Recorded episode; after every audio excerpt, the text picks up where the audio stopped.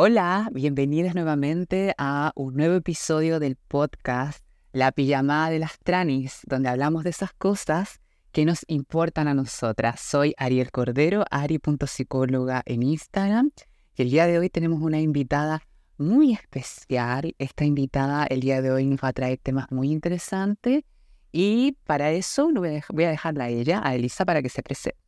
¿Cómo estás, Elisa? Muchas gracias, Ari, por eh, invitarme acá. Yo estoy eh, fantástico, bueno, no sé si me conocen, si es que sí, eh, genial. Si no, Elisa Mardones en Instagram buscando a Elisa, em, trans, por eso estoy acá, ¿verdad? tengo 35 años, tengo suerte que me voy a dar más pendeja, pero sí, tengo 35. Y, em, y nada, yo en verdad estoy súper contento de estar acá. Como que quería conocer hace rato la Ari y encuentro que qué mejor lugar que ahora arriba de la cama con pijama, por ahora con pijama. Esta, esta, esta entrevista es bastante especial para mí porque yo te conocí a través de Instagram. Llegué a ti a través de Instagram porque la Elisa hizo un trabajo de documentación bien importante en sus redes sociales, así que de todas maneras tienen que buscarla en Instagram, donde eh, ella documentó su proceso de transición. El día de hoy no vamos a hablar necesariamente como de esto, el tránsito en sí, como hormona, cirugía, vamos a hablar de otros temas que también son importantes para nosotras, que de hecho estábamos hablando antes de, prender la cámara. Sí, que tienen que ver un poco como lo que significa, por ejemplo, ser trans. Y para eso voy a dejar así como abierta una pregunta para ti que tiene que ver, ¿cómo fue para ti salir del closet como mujer trans? Ya, eso siempre es como una pregunta que pega fuerte, ¿verdad? Porque, em, claro, hablemos, hablemos de mí. en este contexto, eh, ¿Quién es la Lisa? Eh, de hecho, ¿de dónde venía la Lisa? La Lisa venía a ser Juan. Y Juan venía a ser un chico de 31 años, sociedad ABC1, ¿verdad? Conservadora. Y, y naturalmente, o sea, en Chile particularmente el que Irán pega fuertísimo siempre, jamás de la vida, ¿verdad? Pero particularmente acá es como...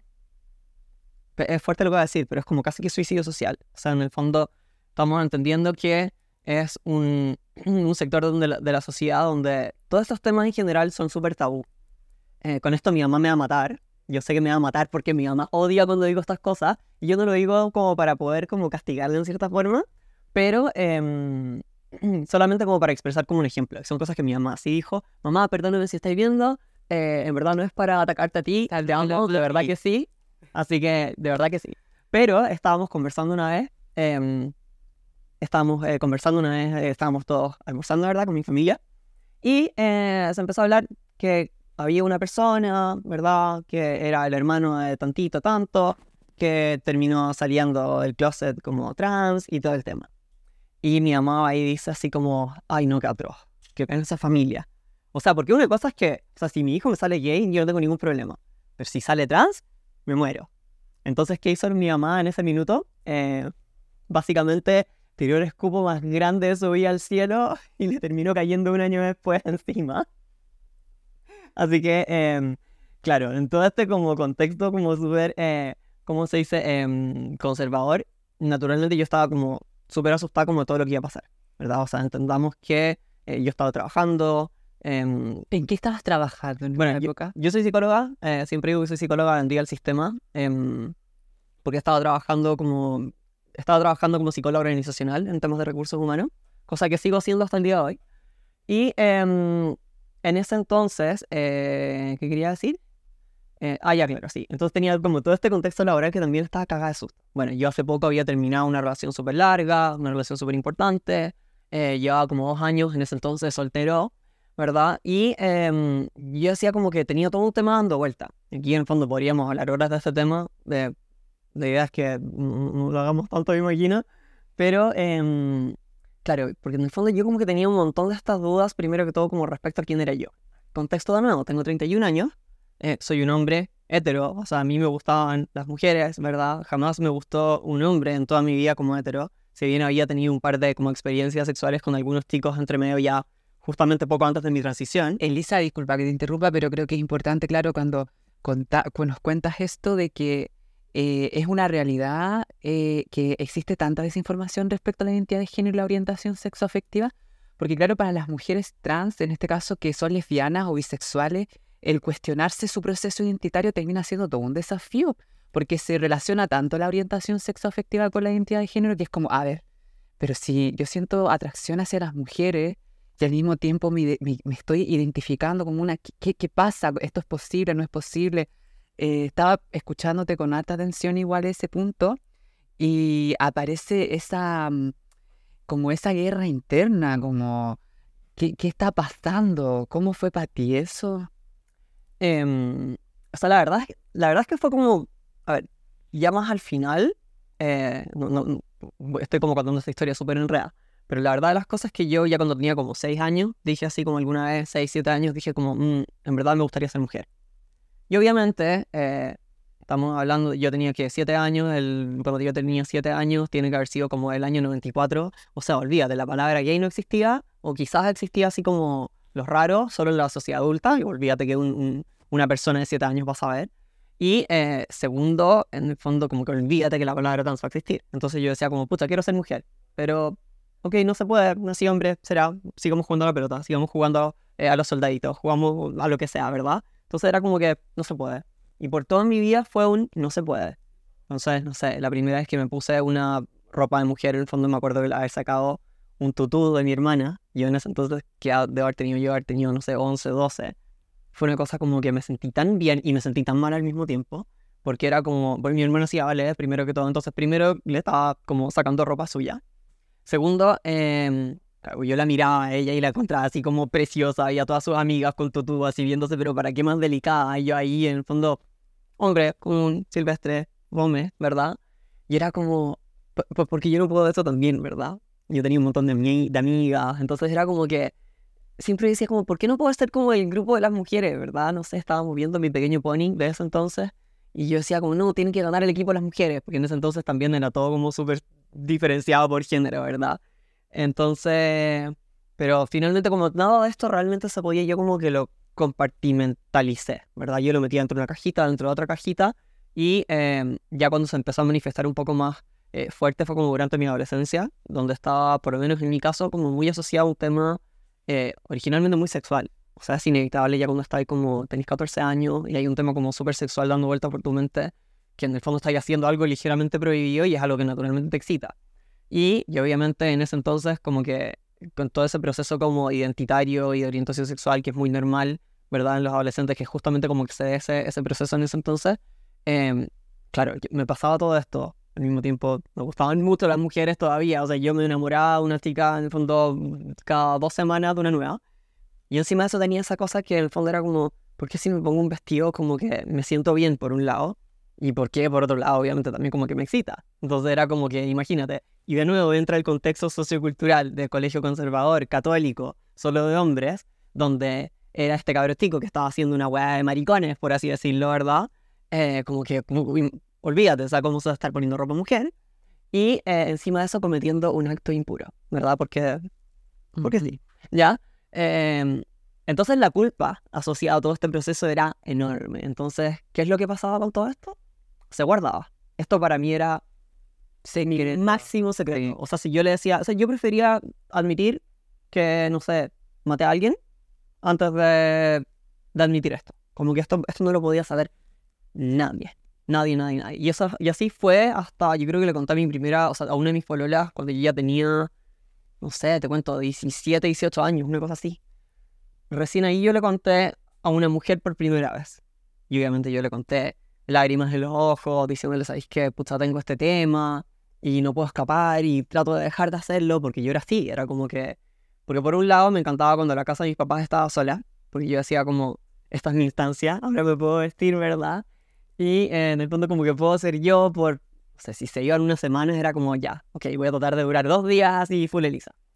Y, y no, pues, o sea, no, igual como que sentía culpa y como que me, no lo lograba, ¿verdad? Entonces, no sé, me sentía mal, no lo hacía. Entonces al final lo guardaba. Y después cuando yo decía como, tengo que dejar de hacer esto, era como, ¿por qué no puedo? Yo lo sentía en verdad como una adicción. Qué importante lo que estás mencionando ahora, porque fíjate que este podcast lo escuchan eh, personas de todos los géneros, no solo mujeres trans en este caso, igual lo escuchan altas adolescentes y niñas trans, porque lo importante de tenerte acá es ver la representatividad. Seguramente que hay una niña trans, una adolescente trans que está escuchando que aún no se identifica como tal, porque la palabra trans, cuando uno eh, una elige como también solapársela, eh, tiene que estar dispuesta a dejar muchas cosas y para llegar a ese proceso eh, es tan personal, es tan íntimo, pero al menos tenerte a ti como diciendo esto, como por lo que pasaste, permite entregarnos una realidad que igual es bastante desconocida. Sabéis que te iba escuchando igual como que me iba, mira, no, no puedo negarte que era tan difícil para mí como eh, poder tratar de estar en la situación que, que estuviste tú. Porque claro, yo como una mujer trans hetero, que además criada bajo esta lógica binaria, como muy separada las cosas, era más, para mí era más fácil como eh, identificarme como mujer y no pasar por ese conflicto como de, de la culpa, porque yo también me travestí en algún momento cuando en mi casa me quedaba sola y era como bacán los tacos de mi mamá, el viaje de mi mamá, las bacán, era como esa, esa típica, em, ese típico momento tan íntimo en donde podía ser. Entonces te iba escuchando y me iba haciendo mucho sentido, pero a la vez también este sentimiento de culpa que yo no experimenté, porque yo no experimenté, al contrario, la puta weá, mm. ¿por qué se acabó tan rápido? Yo no experimenté ese sentimiento de culpa, entonces ahí como que queríamos, quería como que nos detuviéramos un poco, como en eso.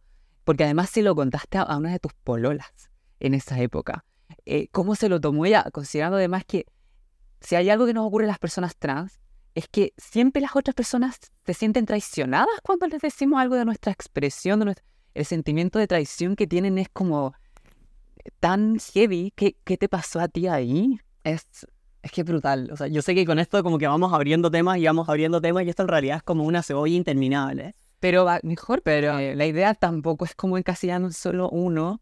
Creo que mientras más temas, subtemas tengamos, me puedo saber más en la conversación. Así que ya, bacán. Entonces tenemos espacio para, para que la Leo se siga, siga hablando de sí mismo, sí misma. Eh, tú sabes, me, me, me, cambié el género solita. No me suele pasar, pero de repente me pasa y es como, oh, y después es como, ¿qué mierda me importa? Es como genial. Es como, es como, como sacarle el peso al género. En fin. Em, claro, entonces yo lo he conversado con varias chicas que han, han, tenido mi misma vivencia también, porque yo siento que el camino, entre comillas, de partir de, yo lo estoy, voy a expresar de una manera bien súper, hiper, mega binaria, en el fondo, para que se entienda súper fácil, y sé que probablemente aquí ya la mayoría de las personas que nos ven están relativamente familiarizadas, eh, las que nos ven, dijo, eh, ya me incluí. Y, eh, ¿cómo se dice? Pero, claro, yo siento que el camino de una persona que eh, ¿verdad? Nace hombre y es cuando todavía es hombre, es homosexual, ¿verdad?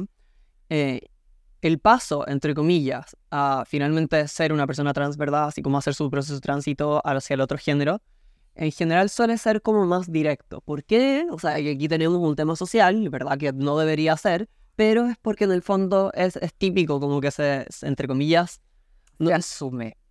Claro, se asume la heterosexualidad. Es que es que eso es lo que ocurre. Existe una norma que es heterosexual. Se asume de base que todas las personas son heterosexuales. Esa, es la norma. O sea, tú ves una mujer, no vas, oh, mira, puede ser lesbiana, puede ser pansexual, puede ser, no, mujer heterosexual. Ves a un hombre, lo mismo, se asume. Heterosexual. Es como esa, esa, ese asumir un poco. Mm, sí, sí, en general es como eso, como eh, volver siempre como, entre comillas, a lo, a lo aparentemente establecido.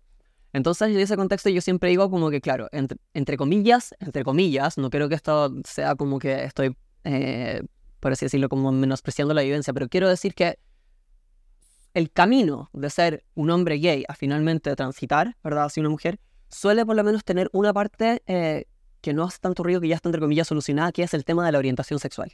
Entonces, solo tienes que, entre comillas, lidiar con la parte de la, de la identidad de género, ¿verdad?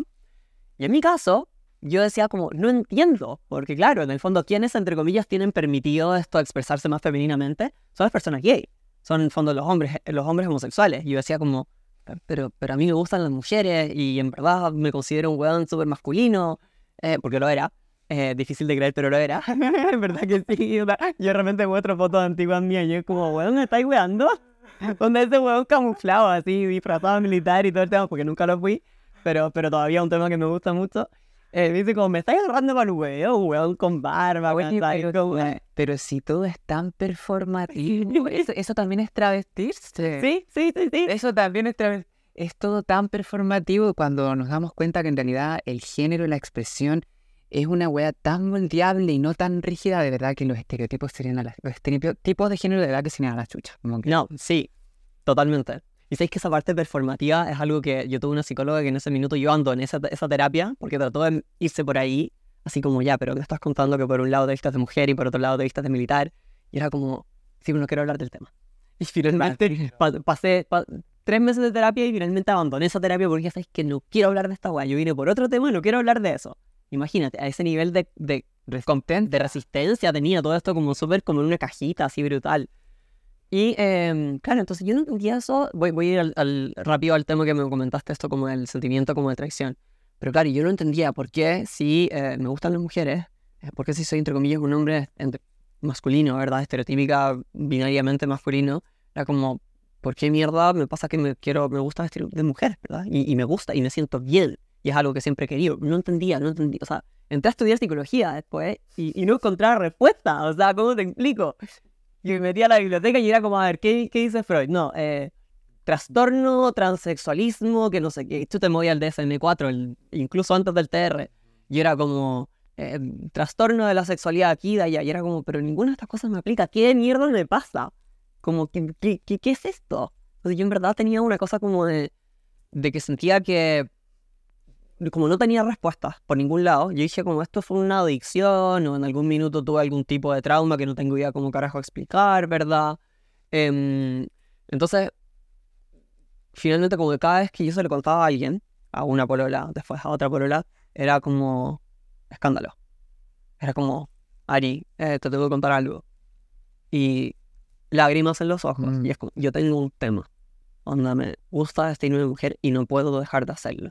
Y obviamente tampoco era como que le fuera a decir como, oye, es que me siento mujer, pues en ese minuto tampoco, mi cabeza decía como, no puede ser, no puede ser, olvídalo, no puede ser, te gusta vestirte de mujer y hasta ahí nomás llegamos. Y así fue, en el fondo, por mucho tiempo y hasta el final, como poco antes de mi transición. Em, entonces, como claro, al principio como que se sienten como, como súper como, no quiero culpar las reacciones de la gente, pero es como, como que hay un shock, sobre todo cuando tú lo planteas como algo, porque es distinto, si yo te digo como, Arisa, y lo que me pasa es que me encanta vestirme mujer y en verdad lo gozo, y como que tú sonríes, ¿verdad? Y es como, uy, qué bacán. Pero cuando tú lo cantáis como sabéis que tengo este problema, es como, es cuático. Porque la otra persona tampoco sabe qué tú te hacer. Se imagina, le estáis poniendo un problemón. Que ni la propia persona que está viviendo este tema tiene como las palabras para poder desarrollarlo, identificarlo, ¿verdad? Como ponerlo de una manera súper concreta para poder entender toda esta vivencia. Y se lo pasáis a una persona que no tiene idea de nada la rompí, o sea, le tiráis básicamente un camión encima, como que, que ya con eso, ¿verdad? Entonces, no sé, creo que me fui por las ramas de nuevo. yo creo que te fuiste por las ramas, pero porque estamos entrando en temas que eh, de alguna forma conmueven. O sea, estos temas que tú estás conversando ahora a mí me están conmoviendo. ¿Por qué? Porque yo no suelo hablar de mis consultantes en cámara ni nada y por lo mismo voy a proteger su identidad, pero solamente como para caso de, ejemplo, he estado manteniendo conversaciones con dos personas que se identifican como hombres cis y además están casados, que tienen hijos y el motivo de la consulta es, como me lo presentaron, crossdressers. Mm. El tema así se conoce como como el, el, en términos de tabú lo que le ocurre a, estas personas que me, que me están consultando. Y en sí no es el tema, sino que es la angustia que se le genera a estas personas, porque no es poder vivir su expresión o su identidad como más les gusta y aparte el temor de poder ser rechazadas, porque ya tienen una familia, porque ya tienen, una, un, tienen hijos, eh, y aparece el tema de su identidad como la amenaza a todo eso que han construido y tienen que elegir finalmente. Y, y todas la, cualquier elección que sea, o sea, eh, es súper drástica porque por una parte tienen que o elegirse a sí mismas o elegir lo, eh, la, la, especulación de lo que vaya a ocurrir porque, o sea, el matrimonio, la familia se puede ir al carajo. Mm. Estaba pensando un poco en eso y ahí estaba harto empatizando contigo porque... Em, debió haber sido muy difícil para ti porque cuando tú lo planteabas, además lo planteabas con culpa. Como, tengo un problema. tengo un tengo así, tengo un tema, o sea, ni siquiera, no, no es como, oye, mira, te quiero contar algo que tiene que ver con, no, tengo un tema. Mm, mm. Este como, y, y mi expectativa es, imagino yo, saber qué opinas tú, como te genera shock, te genera problema, qué quiere esta relación continua, porque claro, es eso que tiene que ver tan tuyo, eh, se ancla igual a tu identidad. Y eso queda invisible en tu identidad, por ejemplo, como pareja, cuando estás en una relación, que a pesar de que, claro, tú estás en una relación sexoafectiva, pero tiene que ver con tu identidad. Y la identidad se mueve con nosotros a todas partes, no es como que yo la dejo en la casa, la dejo en el, en el trabajo. Entonces, debió haber sido muy difícil. O sea, sí. Eh, porque, a ver, al principio, obviamente, con, las primeras pruebas a las que yo les conté, estábamos en un contexto mucho más adolescente, mucho más como que no es tan terrible, o primer año de uni- de universidad, segundo. Hasta que no es como, no hay mucho, no hay muchas consecuencias en todo lo que está pasando. Pero, ya cuando estaba, por ejemplo, porque yo, a la última polola que se lo conté, eh, yo al fondo tenía, ¿cuánto en ese entonces? Tenía, te tenía como 26 o 25. Y yo le conté cuando estábamos, cuando llevábamos dos meses. Y de nuevo, se lo planteé así como, ¿sabes qué? Eh, tengo este tema y no lo puedo abandonar. Y ahí filo. Me llevó, por ejemplo, o sea, me, me- me, motivó a que fuera terapia. eh, porque yo estaba yendo a terapia, pero finalmente dije ya como, ya, quiero ver este tema. Se lo logré contar a mi psicóloga, que me dio mucho susto, ¿verdad? Porque en el fondo para mí era como un tema, como ya, ok, voy a tener que tratar este tema en terapia. Y después dijimos como ya, veamos qué se puede hacer. Y ahí ella me, me derivó a otra psicóloga. Me dijo, porque en el fondo podemos hacer la prueba. Ella no me va a decir. En el fondo no puede llegar y decirme como, ¿sabes qué, Elisa? Yo creo que eres trans. O sea, Juan, yo creo que eres trans, ¿verdad? Como que no, eh, hay un, hay un, sobre todo cuando, cuando en el fondo la, la inquietud está recién puesta sobre la mesa. Es como súper peligroso, creo yo. Contexto, esto tiene que haber sido antes del 2018, porque hoy en día, por ejemplo, es tan poco ético que una psicóloga, psiquiatra diga, eres trans, porque hoy en día eso tiene que ver con una autoidentificación tan, tan personal que quizás lo que podríamos hacer es explorar tu género, pero no es como yo como psicóloga. Te digo, no, mira, tú eres no binaria, tú eres trans, tú eres gay. Esas cosas ya, por ejemplo, tienen que... Esas cosas son poco éticas. hoy No, claro. De esto para allá iba. O sea, no- creo que quizás me entendiste mal, pero... No, pero es que te quería poner el contexto porque Ah, sí, po. esto fue... El contexto tiene que haber sido como entre los 2000... Esto tiene que haber sido, claro, 2016. ¿no? Ya, po. Sí. 2000. Entonces, claro, el hay una, hay una cosa súper heavy que una persona llegue y te diga, no, sabes que yo creo que eres gay, o sabes que yo creo que eres trans. Imagínate el peso que trae eso, como que te pongan un, entre comillas, porque hay temas que son como diagnósticos súper claros, ¿verdad? Y hay que en el fondo ayudan y que te como que alivian la mente, pero llegar y instalar la idea así como de, de, claro, que eres una persona trans es como heavy. Porque en el fondo te puedes, te puedes equivocar también, ¿verdad? Entonces, nada, pues lo que me dijo era como, mira, podemos explorar por aquí, quizás te sirve eh, ir a este tipo de terapia, que a veces se ha usado en temas de trauma. Yo creo que ella lo tenía como súper claro y sí, así como diciendo como, vas a hablar del tema, vas a llegar hasta el fondo y de alguna manera u otra vas a entender como algo de lo que te está pasando. Entonces, bueno, a lo mismo eh, el tipo de terapia, que en este caso se llama EMDR, que no me acuerdo cómo era la sigla, en, en- qué significaba esa sigla en inglés, pero eh, a fin de cuentas salí de esa terapia sintiéndome menos culpable. O sea, al fondo, ¿qué es lo que yo saqué luego de esas seis sesiones? Era como, ¿sabes qué? Eh, lo que tú tienes no es algo malo, no tienes por qué sentir culpa, estaba todo bien y punto. Eso fue todo lo que sacamos. Le sacamos la angustia. Mm, se como que se despatologizó, como se naturalizó también, como se aceptó, se validó. Sí, Puede ser, sí, se aceptó y se validó, como no hay que problematizarlo. Mm, Claro, como que ya no era un trastorno, ya era como un, como, ya no tenía que salir a buscarla como en los libros, así como de, de, de- textos de psicología, ¿verdad? No tenía que salir a buscar la teoría. Da lo mismo. ¿Sabes qué? No está mal, no les estás haciendo daño a nadie, no es un trastorno, pues en el fondo tú sigues con tu vida sexual funcional, entonces como que no sientas culpa. Todo, lo- porque en el fondo yo tenía una angustia enorme. Eh, entonces con eso ya yo obviamente se lo llevé esto a mi polola y finalmente como que yo estuve siempre digo esto así como que estuve limpia, como por seis meses, eh, así como sin vestirme. Porque en el fondo, claro, le sacáis la angustia, le sacáis entre comillas esta como pulsión, ¿verdad? Esta tensión asociada a este tema. Y eh, claro, dije como ya no pasa nada. Pero después de esto volvió, obviamente. Y eh, bueno, pasó el tiempo, yo llegué a un acuerdo con, con esta polola en la cual como que quedamos en que era como, ¿sabes qué? Ok, yo no quiero saber en el fondo lo que, lo que tú hagas, y no me lo digas, porque en el fondo para mí es algo que me genera ruido, ¿verdad? Algo con lo que yo no sé qué hacer. Em, pero eres libre de hacerlo. Bueno, pasó el tiempo y finalmente nos íbamos a casar.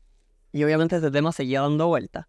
Bueno, dicho eso, eh, claro, como que yo le conté este tema, Te ibas a casar, me iba a casar. te ibas a casar, wow. Y yo me iba a casar. Sí. Y súper, en el fondo, en ese entonces, eh, Juan estaba súper seguro. Yo siempre hablo de Juan en tercera persona, como que me- se me hace súper fácil hablar de, de mi yo del pasado como poniéndolo en una tercera persona, no porque no, no, sienta, la- no sienta que tengo una conexión con mi yo actual y mi yo del pasado, sino porque es fácil, tanto para mí como para los demás, hablar de, oye, ¿y tú cuando... A Juan, eh, Juan, ¿cómo- Juan, ¿cómo lo vivía? Entonces, como que no se sientan tan culpables como decir, como, oye, ¿y tú cuando chico? En vez de decirme, ¿y tú cuando chica? Porque la gente igual colapsa de repente. Entonces, se le hace súper sencillo hablar de, a la gente, hablar de Juan en tercera persona y para mí también. de, a ver, pero con- ¿a ¿qué tipo de gente? Porque claro, gente es muy general. Estaba pensando yo, todos los tránsitos son muy personales. En realidad, hablarlo en primera, tercera, cuarta, todo- todos son muy válidos. Mm. Pero cuando hablas como de gente, estaba pensando ya aquí, estamos involucrando otras, otros elementos. Estamos involucrando como lo social. Cuando dices gente, ¿qué gente? ¿A qué gente te refieres? Bueno, no estamos a- Gente con qué característica, ya, pero es solo para, para, para detenernos ahí porque te iba a casar. Eso es lo que amo. Sí, em, no, pero en el fondo de todo. En el fondo, de- de- cuando tú hablas de como qué tipo de gente, en realidad es como de todo, porque yo en el fondo soy súper visible y como que como que casi que ando con la bandera trans, así que no ando con la bandera trans, eh, tengo colgada fuera de mi departamento, pero en el fondo yo soy yo y cuando la gente me pregunta es como, no, sí, yo no siempre fui mujer, punto. Em, entonces, em, bueno, sí, eso- podemos tocar el tema después de nuevo. Es que yo tengo un déficit atencional así brutal. Tú me decís, onda pájaro, y nos Ah. podemos poner a hablar de, de, de orni... No, en esta cama dos personas neurodivergentes, así que no, no estamos, estamos No, pero igual, mira, lo que pasa es que a mí, para mí igual es importante ech- ir echando a andar nuevas narrativas. Por ejemplo, en este podcast de visibilizar, em, cuando las personas trans nacemos, nos asignan un género. Y es importante para mí como contextualizar eso, que se nos asigna un género, porque las personas trans no nacemos en cuerpos equivocados. Eh, claro, en el pasado yo sí me socialicé con otro género, no, pero no porque fue, yo en mi caso, no porque yo fuera hombre, sino que porque yo me, sociali- me socializaron con otro género, se me asignó otro género. Y cuando me detengo a, a- como a, a clarificar, pudiera ser o mencionar esto, mi intención es echar a andar esas nuevas eh, historias que son más alternativas porque también nos van quitando la sensación de que en algún momento sí fuimos de otro género que, está, que pudiera ser también, o sea, ¿por qué no? Pero también como echar a andar este otro y decir, mira, no, yo nací en un cuerpo equivocado, entonces no es como que yo antes era hombre, o como que me socialicé como uno que es diferente. Claro. Y mm, eh, por eso igual como que me, me detengo un poco en, en estas pausas que también nos hacen distraernos un poco del tema, porque te iba ya a casar y yo quería saber también qué tipo de gente era la que... Ya, pero eso tiene que ver con nuestro déficit de atención, pero estamos volviendo, volviendo, volviendo. Y te iba a casar. Y me iba a casar. y me iba a casar. Em, y em, ¿qué quería decir con todo eso? Bueno, finalmente no me casé, ya, porque varios temas de la relación. Pero em, siempre fue un tema como que estuvo como súper subyacente a la relación y yo naturalmente tenía como harta culpa. De hecho, uno de los motivos por los cuales finalmente como que, bueno, terminamos en una instancia y después terminamos finalmente con todo esto porque era un tema que iba a seguir estando como presente y particularmente a ella como que era un tema que ella jamás iba a aceptar. Y yo no la voy a juzgar. Yo encuentro que no es eh, algo como, en el fondo, como que, que haya que forzar a la otra persona. Si la verdad la otra persona simplemente no está cómoda con eso, pucha, claro, a mí me tocó ese como, don- donde la decisión era como muy de todo o nada. Si ella hubiese sido una persona como que me aceptaba, quizás hoy por hoy estaríamos felizmente casadas, ambas, ¿verdad? Em, quizás con hijos, ¿verdad? No sé. Pero en el fondo no fue mi caso. Yo conozco varias eh, parejas que solían ser una pareja heterosexual y ahora son una pareja de mujeres lesbianas. em, porque justamente pasó que eh, yo aquí no voy a decir como que había más amor, que no, yo jamás voy a poner en, en- en- duda el, el amor que mi ex tenía por mí, ¿verdad? Oye, pero qué empática de tu parte validar el sentimiento de ella. Estás como claro, como claro, validar un poco su decisión en realidad. Eh, que, que eso a mi parecer te hace una persona bastante sabia. No debió. es- yo voy a ser bien honesta, yo me habría sentido traicionada. Como quizás yo lo habría hecho de esa forma, pero, pero tu posición es desde, desde una sabiduría igual, o sea, te estoy escuchando y hay harta sabiduría en lo que estás diciendo. O sea, no sé si es sabiduría, pero es que la verdad es que es un tema que a mí mismo me costó tanto aceptar que imagínate una persona que en el fondo que no, no tiene esto, como que no lo ha vivido y en el fondo tampoco tiene... Si yo tengo poca información y ella tiene menos información, entonces ¿cómo le voy a juzgar? O sea, si es que ya tengo todo... O sea, yo tenía un, venía arrastrando 28 años de historia, 27 años de historia cuando ya terminé con ella. Entonces como que ella en los 5 años, casi 6 años que estuvo conmigo, eh, en el fondo no haya logrado como aceptarlo, no tengo, no, o sea, no, no, en ningún momento se me va a ocurrir juzgarla por eso. O sea, personalmente jamás. Y en el fondo aparte de una persona que quería un montón, eh, que todavía le tengo mucho cariño. Eh, y, y en el fondo eso, o sea, yo creo que si ella hubiese podido, eh, creo que hubiese seguido sí o sí, ¿verdad? Ahora, no fue el caso, entonces en mi caso fue como muy de todo nada, y ahí como que se me vino en la mente todo este tema que tú me comentabas de, de, esas personas que llegan como a consultar, ¿verdad? Y tienen este tema como de, de, travestirse, pero que tienen una familia ya conformadísima y está el concepto de culpa. Entonces, como de repente sí se puede llegar como a estos como intermedios donde efectivamente se toma como una actividad, quizás la persona quizás no es trans, ya está súper, Quizás la persona se viste y le encanta y está perfecto. Pero de repente si hay un identitario dando vueltas que mm. vale la pena explorar. Tampoco significa que haya sí o sí la presencia del fondo que la persona vaya a ser trans, pero cuando tú le quitas la culpa tienes esa posibilidad justamente como de aparecer. Exacto. De aparecer sin repro de autorreproche. Mm, mm.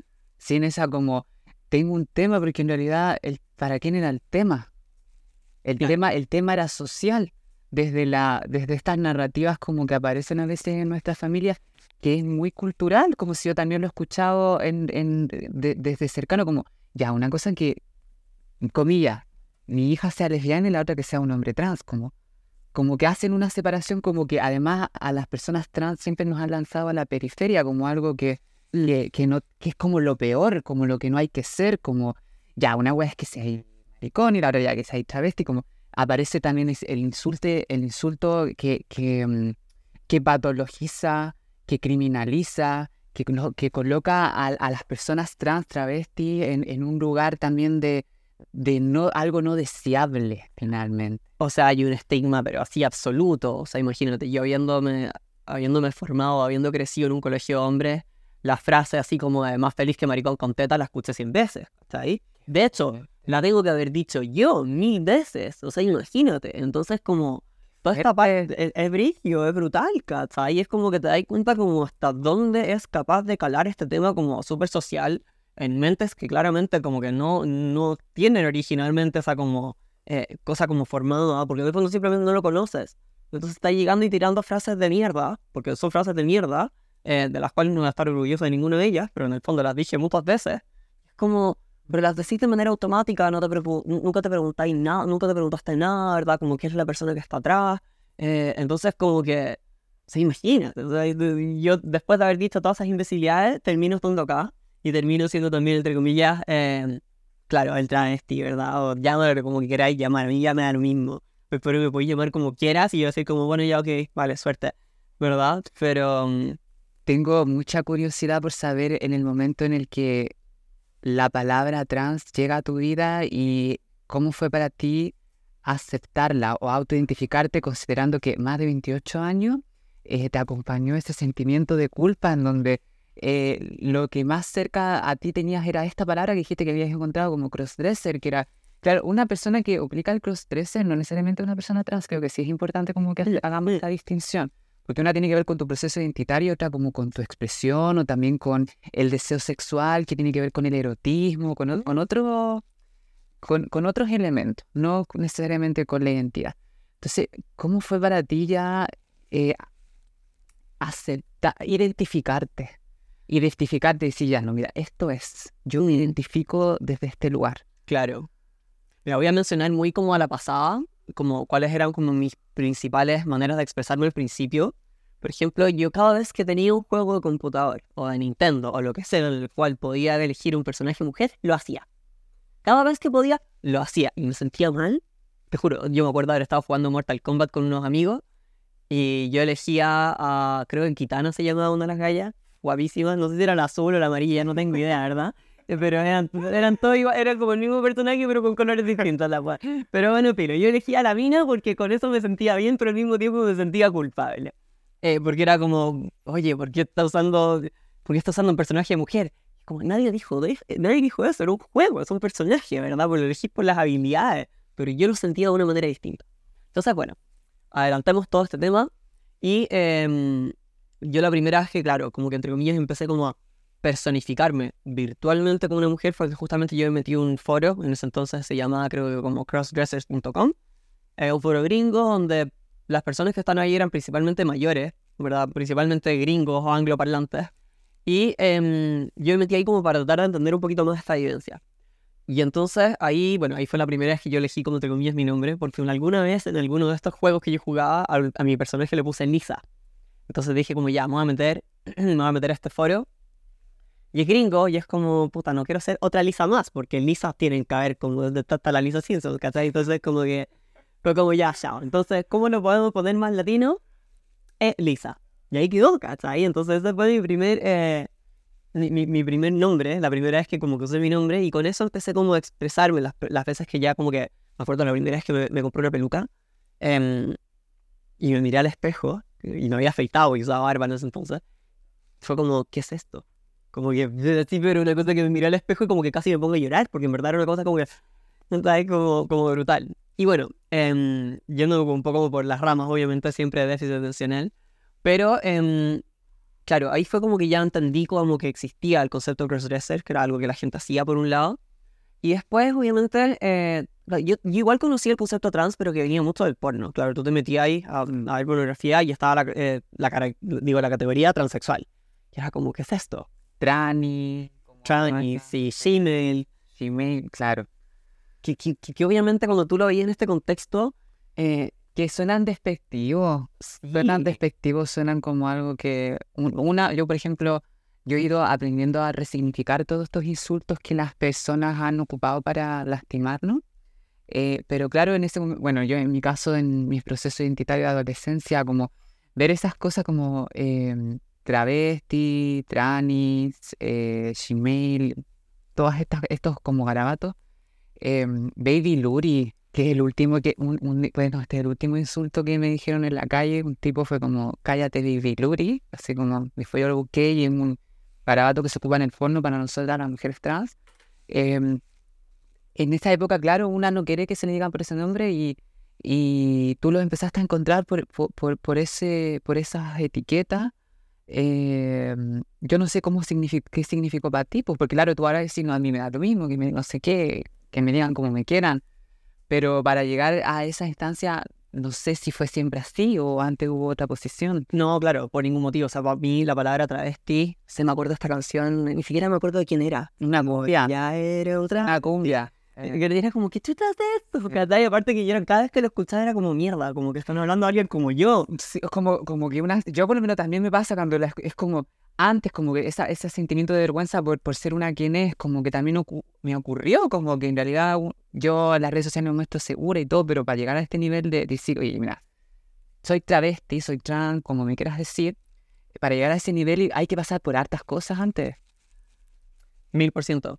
Y, y no, claro, o sea, yo, aparte, contextualicemos esto en las veces que aparecía ese porno, veces que yo culposamente quizás también lo vi, estamos hablando de porno de otra época también, ¿cachai? Ahora tú te metís al porno y es una weá donde la mujer es empoderada, donde, no sé, como que estéticamente es mucho más bonito. Sí, hay un poquito de todo, ¿verdad? Eh, ahí podríamos tener todo un- toda una conversación. Pero en el fondo, el, el- el porno de hoy, siento que siempre van a haber categorías más, en el fondo, más, como se dice, como denigrantes, da lo mismo. Eso da para otro tema de, de conversación. Pero yo siento que en ese entonces era como, como así como, puta, es que no- me- me choca incluso decirlo, ¿cachai? Pero era como, casi que tratemos mal este pedazo de carne que es raro, ¿cachai? Para mí eso era como el contexto del porno transexual, ¿verdad? Era como esta weá rara, así como, y es como chucha. Entonces, obviamente me sentía culpable. Era como, yo no, no, no, sé, tampoco soy eso, como que tampoco me representa, no sé. Y conforme pasó el tiempo, eh, no me preguntes por dónde, fue que empecé como a entender un poco más el concepto como de, de- de la palabra transgénero, por así decirlo. Em, pero empezó como a estar más común. y se hablaba de las personas trans aquí y allá, y como que empezó a dar vuelta, dar vuelta, dar vuelta. Y me pasó que ya em, la primera vez que me lo pregunté, yo todavía estaba pololeando con esta chica, eh, era un Halloween, y eh, unos amigos hicieron una fiesta de disfraces. Y dije, ya, como Halloween. Halloween es como la instancia, ¿verdad? Y que como aquí ya, ¿qué, mejor lugar? Porque en el fondo, imagínate, yo eran mis amigos de, de Airsoft, esta cosa que yo juego como simulación militar, todos como no, no estoy diciendo que sean como todos hiper mega machitos porque definitivamente no lo son. Pero obviamente que tú decís como puta que a meterme acá con los hueones camuflados hasta y aparecer de mina. Se cagaron de la risa, me trataron bacán. Eh, y al final como que dije como, lo pasé tan bien. Y mis amigos me aceptaron y yo figuraba en el fondo, tengo fotos todavía, eh, con, con, mi peluca larga, con mi falda, viéndome nefasta. Ni siquiera me quise maquillar porque no quería que pasara, no quería que se notara como que le puse esfuerzo. Hasta como que quería salir, pero no tanto. Entonces no me... Con un poco ridiculizando quizás. No, no, no, no, me llegué a ridiculizar, pero era como que eh, no, quería, no quería maquillarme, no me maquillé, porque no quería que me descubrieran. Imagina, era Halloween, si en verdad me podrían maquillar, me podrían haber dicho como ya que este maquilló, no sé, mi mamá. Yo le podría haber dicho a mi mamá, ah, aquí ya me quiero, quiero ir vestida de mujer y se hubiese cagado la risa. Pero yo, como todo este tema todavía lo veía con, con culpa, que no lo hice, le bajé el volumen. Porque tenía que ser piolita, ¿no? que como hasta ahí, ¿no? Incluso que hasta ahí me haya me haya limitado. Entonces ya iba de vuelta en eh, camino a mi casa y dije como, ¿por qué me siento tan bien? Jugaba con mi pelo y así, y era como, ¿seré yo, señor? no, pero, pero así literalmente me pregunto así como, ¿seré trans? ¿Seré yo, señor? No, pero sí, así como, ¿soy trans? Y después fue como, mm, mm, no sé, no sé, no, no, sé, no puede ser, ¿verdad? Y bueno, filo. Me voy a adelantar un poco la historia. Yo terminé, después me fue a ir con con un par de amigos, estos dos chicos, los dos eran gay, entonces me dijeron al principio como, ¿sabes qué? Esta casa es tuya también, entonces pues yo les conté, onda, siéntate con total comodidad hacer lo que quieras, ¿verdad? Onda, ¿te queréis vestir del fondo de mina y pasearte como mina en el departamento? No, te sientas en ningún minuto como que no puedes hacerlo, de verdad que sí, onda, sé libre. Y eh, ahí fue en ese contexto que yo dije como, ya filo, como estamos en casa como donde todo estaba entre comillas permitido, como que ahí una casa LGBT por lo demás también. Totalmente, o sea... Más diversa, sin tanta restricción. Ni una restricción, pues te imaginas. Entonces tenía uno, uno de mis dos amigos que estaba pololeando, otro de mis amigos que estaba en el fondo en... O sea, en el fondo gay hace mucho tiempo, que está ahí salió del closet, así como que no, no le importaba nada, veía su sexualidad tranquilamente. Y yo por otro lado, claro, así como el buen hetero, como de closet, reprimido, que todavía le gustaban las minas, pero que le calentaba la idea igual de como vestirse de y em, tenía como esta fantasía también de, acostarme con un weón. Porque ¿qué es lo que me pasaba en mi cabeza? No sé si, no sé si viste Euforia. ¿Ya? ¿Te vi Euforia? No sé si te acordás, hay una parte en la que Rue habla, no, no, Rue, eh, Jules habla de que en el fondo estar con, con un hombre como que la hace sentir como hiper femenino, así como que la hace sentir como, como que la valida como en su, en, en su rol, como que en su rol, estoy, estoy expresándome mal, pero es básicamente eso sentirse muy mujer en contraste con un hombre. Mm. Las historias que nos cuentan por la princesa rescatada, porque eso, y viene el príncipe y te hace sentir hembra, como ya así. Eso es, pues, sí, para que, ya, si te, te cacho un poco, puede ser por ello, ¿no? sí, definitivamente. Sí, invito a mi casa a un weón que conocí por Grinde.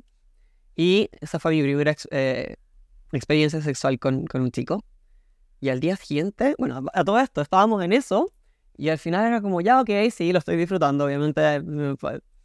¿Para qué nos vamos a pisar la capa ante superhéroes, verdad? Anda, la agua era rica. Pero eh, en un minuto fue como, puta, no, no, como que esto no es lo mío. Y como que le digo así, como que se me apaga este switch y le digo, así como en, en voz de hombre, así como, ¿sabes qué perro? No, para casa nomás. Como que ya llegamos, hasta ahí nomás llegamos y estuvo, estuvo todo muy bonito y todo, pero ya, ¿sabes qué? Mm, ya me aburrí. Me sentí bacán conmigo mismo al principio, ¿verdad? Todo el tema. Al día siguiente sentía como igual culpa. Era raro porque en el fondo como que rompí mi heterosexualidad, entre comillas, ¿verdad? Pero, eh, claro, esa vez fue como, fue, muy rico sentirme como muy invalidada, ¿verdad? Como, fue una cosa como muy de contraste. Yo no digo obviamente que una mujer tenga que ser validada en la cama, pero es como yo me sentí en ese minuto. Y ahí yo creo que hay muchas personas que están como muy en contra y que dicen... Es que podríamos entrar a discutir de dónde viene esa idea, porque yo creo que igual es social, mira, eh, lo he conversado con mujeres trans, mujeres cis, hetero, mujeres trans, mujeres cis, hetero, porque tenemos la narrativa desde que somos niñas de incluso que vamos a ser rescatadas por un príncipe. Mira, en esta pequeña historia nos están diciendo cómo vamos a ser validadas por un hombre. Lo cual no está mal si una no podía no quererse validada por un hombre, tampoco hay que problematizarlo todo, pero quizás sí entender de dónde viene esa necesidad nos puede permitir como poder eh, entender un poco eh, cuáles son los límites que nos podríamos poner en cuanto a la hora de, contactarnos con un hombre. Hace un tiempo atrás yo estuve haciendo con una de mis hermanas trans, la Gaby, eh, unos posts en Instagram que era como sugerencias amorosas para hombres heterosis que se relacionan con mujeres trans, uh, por ejemplo, o sugerencias amorosas para mujeres trans que se vinculan sexoafectivamente con hombres heteros. Mm. Porque no existen esas historias para nosotras, claro. Tenemos la idea de, las mujeres cis en las teleseries que se vinculan con un hombre, qué sé yo, pero para nosotras igual es distinto, sobre todo eh, todo el estigma que, que recae en nosotras solo por ser mujeres trans. Algo está pasando. Se nos metió la Alexa. Así que la vamos a hacer callar. Alexa, cállate. Ya. Y, y eso, po. Eso. Bueno, me distraje, no sé. sí, no, pero, pero sí, totalmente. Eh, eh, encontré súper potente esos posts porque también, em, claro, yo estoy, yo estoy muy metido también en, comunidades trans, eh, principalmente angloparlantes. Yo vivo en internet mucho. Y claro, pues ahí lo, lo, la gente angloparlante habla de los chasers, ¿verdad? Este, este, concepto que es como, viene como de perseguir. Esos hombres que en el fondo se sienten atraídos específicamente ¡Los mostaceros! Los mostaceros. Los mostaceros. Sí. El concepto en inglés ahí es, chaser. La Elisa siempre yankee, siempre snob para sus weas, chaser. Em, entonces sí, tal cual. Y em, claro, el fondo yo al principio los veía todos los weones como unos cerdos, ¿verdad? Porque son los weones que querían a la mina con pene. Y era como, deja de sexualizarme, ¿cachai? Porque era como, sobre todo cuando ya estaba como partiendo mi transición y ya finalmente estaba como consolidándome un poco, no estaba consolidada para nada. Pero eh, ya como partiendo este, este proceso como ya de ir logrando esta mayor seguridad. Y obviamente al principio es como, chucha, un salgo de acá. Pero bien, al, al, mismo tiempo era como un, como, por favor ven y hazme mujer, ¿cachai? Pero yo creo que aquí, mira, yo creo que aquí opera la culpa para ambas mm. partes. Porque finalmente eh, yo también en algún momento problematicé a los mostaceros como esto, ay, es cochino, porque mujeres que buscan a mujeres porque tienen un pene. Pero así como hay hombres que les gustan solo las rubias, y hay hombres que les gustan solo las morenas, o hay mujeres que les gustan solo, no sé, eh, los hombres altos y no los más chicos, ¿por qué yo estaba sexualizando también el gusto de este hombre que le gusta a una mujer con pene? Porque a un hombre no le podría gustar solo a una mujer con pene sin la necesidad de sexualizar Claro, creo que se cruza un poco también por, por, la, por las mismas lógicas, porque no tenemos representaciones. Las que tenemos son las del porno. Exacto. Las que tenemos son las del porno. Yo, por ejemplo, en el último tiempo han aparecido series como Pose, La Veneno, no sé si tú las has visto. Otras, otras películas en donde, entre comillas, muestran una relación entre un hombre heterosis y una mujer trans y se naturaliza un poco lo que, lo que significa la relación. Pero hasta antes de eso, las ideas que las historias que, al menos yo las primeras que conocí, sí fueron las del porno. Sí, claro. Sí fueron las del porno. Entonces, yo creo que se cruzan por un poco la problemática, tanto como para, para, para, en este caso, para nosotras, las que estamos un poco como cerdos foliados. Sí. Y por otra parte, para ellos también es como decir, puta, pues a mí me gustan las trans, como... Que... Y, y, más allá de, por ejemplo, el tema como solamente corporal, y aquí hay un tema social potentísimo si nos metemos a analizarlo, yo creo que es como que da un podcast completo. Pero eh, porque efectivamente yo hablando con varios de estos chicos, eh, me, dicen así como, ¿sabéis que me relaciono mucho mejor con una mina trans? Y es como, ¿por qué? No, no sé, como que siento que tengo tema. Y aquí hay un tema acuático. En el fondo, ¿por qué? Porque en el fondo, me voy a poner a mí como ejemplo.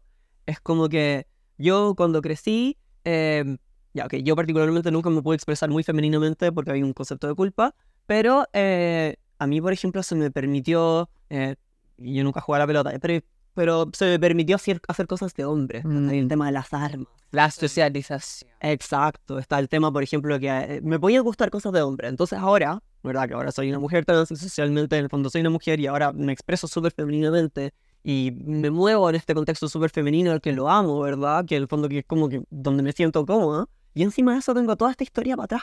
Entonces los no hablan conmigo y se pueden hablar de puta de autos, de aviones. Entonces al final es como que, chucha, Claro, que como eres la mina perfecta. Y tú te lo preguntas, ya, esa, es la parte acuática. Porque imagínate si a las mujeres sí se les permitiera desde un comienzo ¿verdad? Explorar todo este tema, que obviamente pega claramente cuando estamos hablando como de todas eh, las carreras profesionales y por qué hoy por hoy tenemos tan pocas mujeres en las carreras STEM, ¿verdad? Como todo lo que tiene que ver con ciencia, tecnología, eh, ingeniería y matemática, ¿verdad? Entonces, básicamente pega de la misma manera. Es como, en el fondo, entre comillas, eh, si a las mujeres sí se les permitiera todo eso también, que por suerte cada vez se está haciendo más, pero aún así todavía es como la buena que juega fútbol es la marimacho, entonces, imagínate, Entonces, como que los gallos como que tendrían mucho más temas. Entonces, qué importante sería, por ejemplo, que en unos años más pudiéramos seguir deconstruyendo estos estereotipos tan estúpidos. Partiendo desde, desde nuestra infancia, por eso mismo la de la socialización, como por ejemplo, no sé, a la, a la persona que se le socializa como la niña, se le regala la cocinita, pero al que se socializa como niño se le regala, ponte tú, el juego divertido, como a la niña se, se le está entrenando, este como va a ser una mm, ama de casa. Exacto. Eh, yo sé que este podcast hubiera, da para mucho más, yo sé que hay tantos temas. Que la tuta. El, el día de hoy eh, nos propusiste una historia, tu historia, la cual termina siendo bastante importante para la representatividad. Es decir, no todas las mujeres trans eh, nos socializamos como mujeres heterosexuales, podemos experimentar nuestra orientación sexoafectiva de desde un espectro muy amplio también. Y no porque también eh, nos identificamos como trans significa que desde temprana edad los identificamos como una, pudimos haber pasado por todo un proceso como identitario. Este, mm, mm. Tengo un tema, mm. un tema, seré yo, tendré un problema, eh, solo para, para ir cerrando ya, ¿hay alguna pregunta que tuviese, tuvieras esperado que yo te hiciera y que quizás sientes que es importante que te la haga también para que quede como el registro? Uy. Que puede ser de ayuda, qué sé yo, o, no de ayuda, solo por hacértela.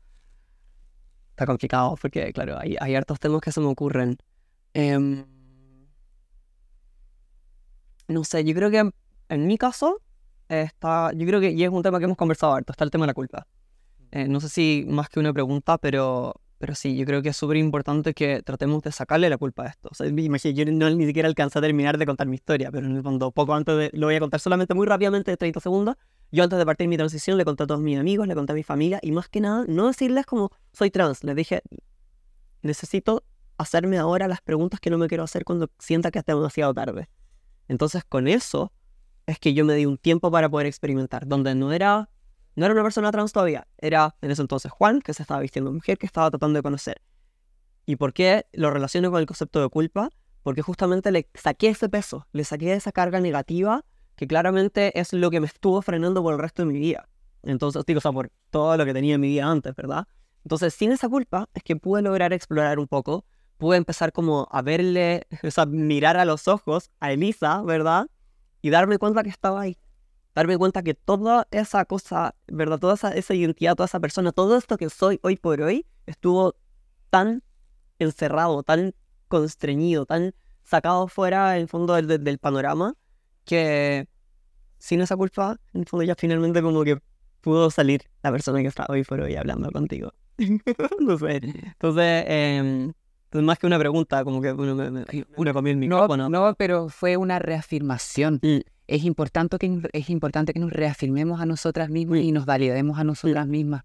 Y desestigmatizando y quitándonos la culpa por el hecho de ser nosotras mismas, por ser nosotras mismas, en realidad da lo mismo el género que tú tengas. Y que lo, que te guste a lo mismo, o sea, obviamente hoy por hoy la, la, la ¿cómo se dice? La orientación sexual está súper desculpabilizada, suerte, ¿verdad? O sea, yo imagino, te partí siendo una mujer trans eh, lesbiana, y ahora hoy por hoy dije como puta, pero soy mujer, entonces es normal que me gusten los hombres también, entonces ¿cuál es el problema? Entonces también me vendo con hombres es que me gustan, ¿cachai? Pero también en el fondo la expresión de género, que es como juega, juega, en verdad sé libre y explora y muévete, no tienes por qué tener la respuesta. En el fondo, pesca esa culpa, eh, ya, no sé, pícala un poco y es una ensalada de culpa si queriste, la comís después, pero en el fondo sácala de ahí, que no sea un tema, ¿verdad? Y, y vive y exprésate, y en el fondo yo creo que eso es lo, una de las cosas más importantes como se están dando, se está dando el contexto social, donde también tenemos hartas cosas en contra, pero eh, donde ya podemos fondo empezar a movernos con un poco más de libertad, yo creo que hay que aprovecharlo. Te quiero dar las gracias, Elisa, por haberte permitido conversar con nosotras, con nosotros el día de hoy, de habernos entregado parte de tu historia, de tu biografía tan necesaria para la representatividad Sigan a la Elisa en su Instagram, ¿cómo es? Buscando a Elisa, todo junto y Elisa con S. Bueno, vamos a dejar el Instagram etiquetado en la descripción. Recordar que nuestro patrocinio, bandicornio.cl, muchas gracias por las pijamas. También a DreamWorld Studio, gracias a la productora, todo esto es posible. Y también recordar que este capítulo va a ser transmitido por Spotify, por YouTube y por este channel. No olvides compartir la pijama de las tranis con sus mostaceros locales, con su familia. Eso, nos vemos hasta la próxima.